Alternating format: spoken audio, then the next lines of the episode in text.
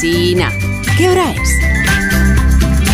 Las 8 en punto de la mañana, 7 en punto en Canarias. Buenos días desde Onda Cero. Más de uno en Onda Cero.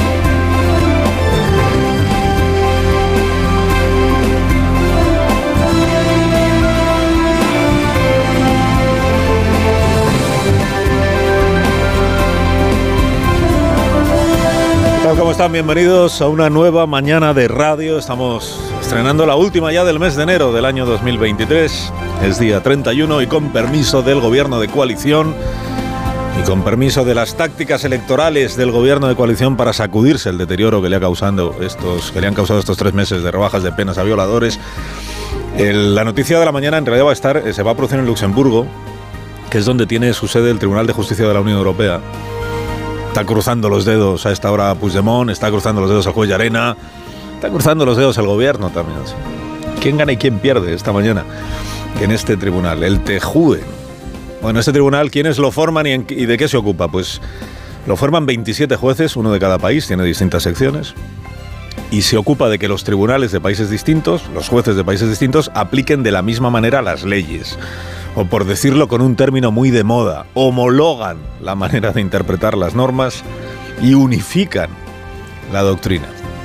Por ejemplo, por ejemplo, pongamos por caso que un juez de un país europeo, ¿qué te digo yo? España, tiene pendiente juzgar a un ciudadano español que delinquió presuntamente en España, pero que se largó del país a tiempo para no ser ni detenido ni juzgado. Pongamos que ese juez español que confía en esta herramienta que se creó para agilizar las entregas de presuntos delincuentes, la Euroorden, solicita a la justicia de otro país, que te digo yo, Bélgica, que proceda a entregarle al individuo pendiente de juicio. Y pongamos que el juez belga al que le toca ocuparse del asunto, en lugar de entregar a ese individuo para que se haga justicia, alega que ese juez español se equivoca porque no es quien para encausar a este ciudadano que sus presuntos delitos no le corresponden, no le competen al Tribunal Supremo, sino al Tribunal Superior de Justicia de Cataluña. ¿Qué hace el juez español, perplejo al ver que su colega belga se permite pontificar sobre el sistema judicial español como si supiera más que los jueces de España? Pues llama a la puerta de este tribunal, del TEJUE, del Tribunal Europeo, y le dice, aclárenos usted, por favor, si el belga puede despachar así mi euroorden o si está sobrepasando sus funciones y en ese caso que me lo entregue. Bueno, a poco que haya seguido usted la, pericia, la peripecia judicial de, los valientes gobernantes catalanes que en 2017 se largaron de Strangis a Marsella, a poco que lo haya seguido, pues estará pensando que el individuo en cuestión al que me estoy refiriendo se llama Carles Puigdemont. Pero en realidad no, en realidad no, se llama parecido, pero no es Puigdemont. Eh, se llama Lluís Puig, Puig Gordi. Es bailarín de, pues, como Iceta, es bailarín de sardanas, creo, sobre todo. Y Puigdemont lo nombró consejero de su gobierno en sustitución del traidor Santivila. Porque Santivila era tibio y partidario de entenderse con Soraya. Bueno, luego se celebró la, la proclamación aquella de la República Catalana, incluido el consejero de Cultura, el señor Puig, ole ole, y de inmediato hizo la maletita el tal Puig y se largó a Bruselas con los con las Ponsatí, con los Tony Comín, el politólogo, y con el propio Puigdemont. ¿Se pronuncia esta mañana el Tribunal Europeo sobre la situación de Puigdemont? En rigor, no. Se pronuncia sobre la situación de este... Se pronuncia sobre el juez belga, que se negó a entregarle a Yarena al tal Puig. Pero, pero, del criterio que hoy se emita en ese tribunal, probablemente va a depender que el juez español, el señor Llarena, reactive la euroorden para todos los, fugados, empezando por Puigdemont. Conforme, ya lo dijo el juez, al procesamiento. Conforme, por tanto, a la nueva legislación que hay en España. Es decir, para pedir que sea entregado no por sedición, que ya no existe, pero sí por malversación agravada. ¿Qué sería una victoria para el juez Pablo Llarena esta mañana? Que el Tribunal Europeo dijera que el belga se columpió y que debía haber entregado al ciudadano que reclamaba España porque la euroorden se basa en la confianza mutua entre jueces y tribunales de la Unión Europea. Es decir, que se entiende que si un juez pide que se le entregue a un presunto corrupto, malversación, pues se le entrega y punto. El abogado general del, tribunal, que es quien hace el, el, informe previo, digamos, ya le dio la razón a Yarena hace medio año. No es solo aquí donde la justicia tiene, se toma su tiempo, ¿no? Hace medio año el abogado general. Si hoy el tribunal hace suyo ese criterio y por tanto lo ratifica, la tesis de que la justicia belga es exquisita y el Supremo español es un desastre se vería seriamente cuestionada. Por no hablar de la tesis gubernativa, según la cual no se nos ha entregado hasta ahora ni a Puigdemont ni a los otros, porque en Bélgica no existe el delito de sedición. Pero bueno, em, em, veremos a las nueve y media, está anunciado a partir de las nueve y media que se producirá la resolución. Lo de Puigdemont todavía va a seguir dando algunas vueltas, porque este mismo tribunal, en otro de sus departamentos, que es el Tribunal General, tiene pendiente establecer si al señor Puigdemont, antiguo presidente en el exilio y todas aquellas cosas que se decían, le ampara o no le ampara la inmunidad del Parlamento Europeo. Que ahí es donde tiene puestas todas sus esperanzas el profeta, en la inmunidad parlamentaria en que el tribunal proclame que es intocable para poder venirse a España sin riesgo de que le eche el guante Pablo Llarena.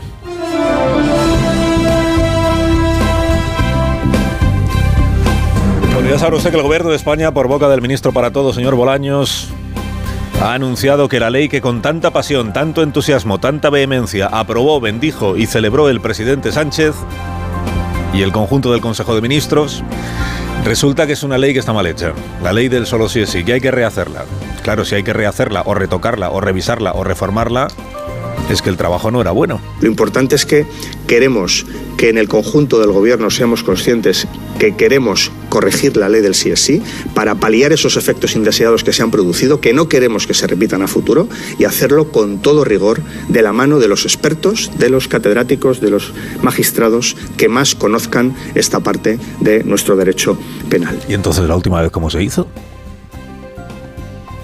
Si ahora se va a contar con los mejores expertos en derecho penal que hay en España, cuando se hizo la ley, ¿con quién se contó? Paréntesis. Los mayores expertos en derecho penal que hay en España se entiende que son los jueces del Tribunal Supremo, que son aquellos que según el presidente Sánchez iban a unificar doctrina para tapar el agujero este de las rebajas de penas. El gobierno confiaba muchísimo en que una vez que la ley se asentara y el Supremo unificara doctrina, quedara claro que no se había producido un abaratamiento de las penas por la violación. Cada día tiene su afán y cada, y cada semana cambia el discurso, el gobierno, también en esto. Bueno, veamos, según la explicación que se da ahora, en estos tres meses y pico que lleva en vigor la ley del solo sí es sí, más de 300 casos de rebajas de penas, en estos tres meses y pico resulta que el gobierno ya estaba decidido desde el principio a enmendar su propia norma. Pero resulta que no lo decía. Y ¿por qué no lo decía en público? Porque en público estaban con esto de unificar doctrina al Supremo, que si, el fiscal general ha emitido una instrucción, que si la disposición transitoria del Código Penal, que si los jueces no se enteran de cómo deben aplicar la nueva ley. Esto es lo que se decía en público. Pero resulta que lo que estaba pasando en realidad, dice ahora el gobierno, es que la ministra de Justicia, Pilar Yo, estaba intentando persuadir a Irene Montero para que accediera a retocar algunos aspectos de su legislación, de su ley. Maravilla esta crónica que leí ayer en El País que decía, Job lleva desde finales de noviembre intentando convencer a Irene Montero para subir las penas máximas y mínimas. Dos meses de persuasión fallida. Digo, es curioso porque la ministra de Justicia, a finales de noviembre, cuando se supone que ya estaba intentando persuadir a Irene Montero, lo que decía en público es que había que esperar a que el Supremo unificara el salmo aquel al que se agarraron todos. Pero quédense con la copla. Eh, la parte socialista del gobierno asume que ha patinado con las penas a violadores. Y espantada por los efectos que se conocen cada día, ahora ve urgente, ve imprescindible remendar la ley. Pero como Irene Montero no se deja, la parte socialista ha dejado que pasaran tres meses. Se iban pasando los días, las semanas, el goteo de rebajas de penas y no se, y no se decidía a modificar la ley porque es que Irene Montero se resistía. Dice, pues hay una preocupación más rara que tenía el... Si tú de verdad estás preocupado por los efectos que está ocasionando una nueva legislación, oiga, lo de menos es si a la ministra de Igualdad le, le molesta, le incomoda, se resiste o no se resiste. Grupo Parlamentario Socialista presenta la proposición en el Congreso y punto. No, pero ahora se dice, no, es que Sánchez ha perdido la paciencia. Pues tres meses y medio con la ley de aplicación. Bueno, Justicia difundió anoche su propuesta para remendar eh, la ley del solo sí es sí. más que remiendo es una enmienda, no, sé si a la totalidad, en lo que afecta a los delitos y, las penas, no al resto de la legislación, de la ley, por, cierto, o por, supuesto. ¿Por qué? Porque en buena medida deshace los delitos y penas que están contemplados, la modificación que supone del Código Penal.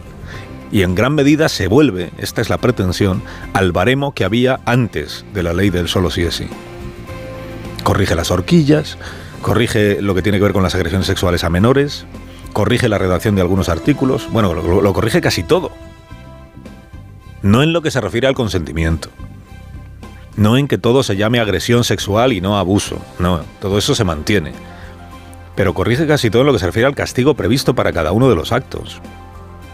Y diferencia cuando la agresión va acompañada de violencia o intimidación, porque en esos casos, entiende el Ministerio de Justicia, aunque todo se llame agresión, cuando la agresión supone o viene acompañada de violencia e intimidación, el castigo debe ser mayor que cuando no existe la violencia y la intimidación. Claro, con razón dice Podemos que esto le suena, se, parece mucho a lo que había antes. Antes había abuso sexual y agresión sexual, es verdad. Abuso sexual cuando no había violencia. Agresión cuando sí la había. Ahora se trata de que haya agresiones sexuales con violencia y agresiones sexuales sin violencia. Que siguen siendo agresiones, pero se castigan menos que las otras. Dice Podemos, pero si esto es lo que había. Dice el Ministerio de Justicia, es que hay que volver a las penas que había antes para evitar efectos indeseados. Mire, la desautorización es contundente, desde luego, pero no a Irene Montero. Se desautoriza el Consejo de Ministros entero, que aprobó el proyecto en el año 2021. Justo antes de que Pilar Job se incorporara como ministra de Justicia para sustituir a Juan Carlos Campo y magistrado del Tribunal Constitucional. Y dice bien el gobierno, si estos cambios prosperan, no van a revertir las rebajas de penas que ya se han producido. Lo que ha ocurrido ya no tiene vuelta atrás. Se trata, dice ahora la Moncloa, de evitar que en el futuro se les imponga a los violadores penas más bajas que las que habrían recibido de no haber existido la ley del solo sí es sí. Que esto sí que nos lo va a tener que explicar el gobierno un poquito más despacio. Porque entonces el tema no es que fruto de la transición entre una ley y otra haya sentencias que se revisen. El tema es que aquellos que violaran de ahora en adelante tendrían menor castigo que sus predecesores, los que lo hicieron antes de la ley del solo sí. dices, pero, pero no es justo eso lo que claramente establece la ley. ¿Con cuántos años se castiga cada conducta? O sea, ahí nadie podrá alegar retroactividades en favor del reo o interpretaciones caprichosas de los jueces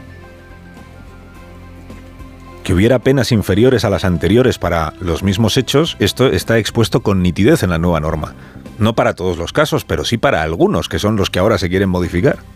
Dice, han tenido que pasar tres meses y medio de goteo de rebajas de penas y de escándalo social para, el para que el gobierno, el gobierno progresista, se dignara a leer lo que su propia ley dice. Se había leído la ley Pedro Sánchez cuando dijo que precisamente al llamarle todo agresión, se conseguía que se agravaran las penas? Lo que se ha hecho ha sido ah, identificar cualquier tipo de delito sexual como una agresión sexual. ¿Para qué? Para que haya condenas más agravadas. ¿Para qué? Para que las condenas sean más agravadas. Para que las penas sean más elevadas. Y ahora dice el Ministerio de Justicia, hay que volver a lo de antes porque las penas ahora son más bajas. Ahora proclama el gobierno que va a endurecer las penas. Conclusión, no son los jueces los que están rebajando las penas. ¿Fue el gobierno? Carlos Alsina, en Onda Cero.